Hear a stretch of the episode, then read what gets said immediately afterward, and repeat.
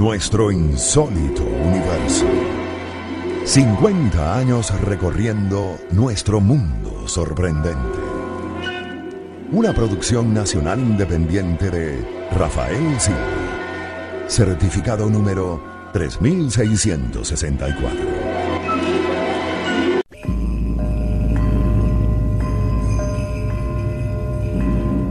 Fronteras del Imperio Babilónico, siglo I. El viajero griego es detenido en un puesto militar y cuando el centinela le pregunta ¿qué obsequios traes para nuestro emperador? Apolonio de Tiana le contesta todas las virtudes. Onda, la superestación presenta Nuestro insólito universo. Cinco minutos recorriendo nuestro mundo sorprendente. Una producción nacional independiente de Rafael Silva. Certificado número 3664. Apolonio había nacido en Capadocia y desde niño impresionó por su inteligencia y sagacidad. Cierto día, un anciano sacerdote le mostró un mapa cincelado en cobre, indicando la ruta hacia la morada de los dioses, y cuenta Filostrato, su biógrafo, que poco después el joven Apolonio comenzaría un largo peregrinaje para localizar a aquella mítica ciudad.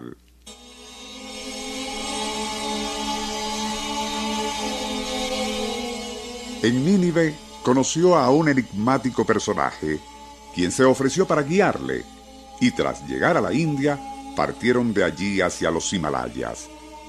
A medida que ascendían, el terreno cambiaba y luego parecía desvanecerse tras ellos. Una vez alcanzado su destino, Apolonio fue recibido por un jerarca cuyo nombre, según Filostrato, era Iarcas, y quien al darle la bienvenida en perfecto griego diría, Has venido ante quienes lo sabemos todo. Ciertamente, aquel era un lugar fantástico, con pozos desde los cuales surgían pilares de luz, así como grandes muebles con rectángulos multicolores que parecían ser oráculos, pues respondían cualquier pregunta casi de inmediato.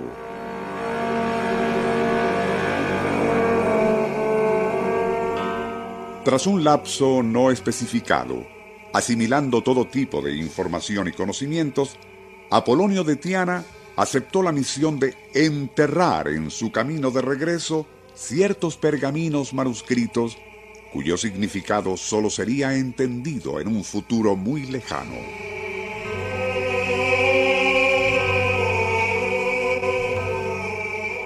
Tras su retorno, Roma se encontraba bajo el yugo represivo de Nerón, y al ser denunciado como espía, fue apresado y sometido a juicio. Pero ocurrieron durante aquel procedimiento tantos eventos extraordinarios que fueron retiradas las acusaciones en su contra. Posteriormente, y reinando Vespasiano, las demostraciones de poder por parte de Apolonio le merecieron ser acusado de quiromante, condenándosele a muerte. Cuenta la leyenda que al recibir la sentencia de labios del propio emperador, Apolonio le diría altivo, No existen verdugos o muerte para mi persona o mi alma. Luego, y tras envolverse en su capa, desaparecería en medio de un fogonazo que ensegueció a todos los presentes.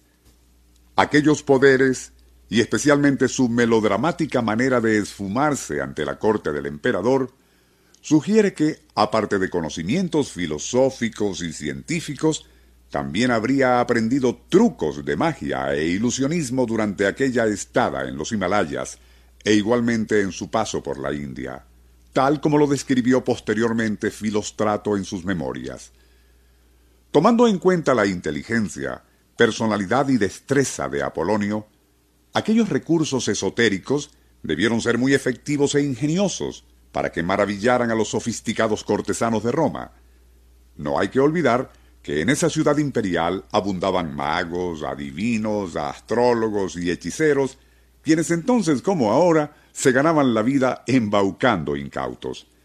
Pero Apolonio de Tiana debió ser mucho más, pues sólo así se entendería la admiración y respeto que siempre despertaba, aun en personajes como el emperador Séptimo Severo, quien en el año 193 de nuestra era ordenó le erigieran una estatua al lado de Orfeo y otras deidades de la mitología greco-romana. Onda, la superestación presentó Nuestro insólito universo. Email insólitouniverso arroba unionradio.com.be Libreto y dirección Rafael Silva. Les narró Porfirio Torres.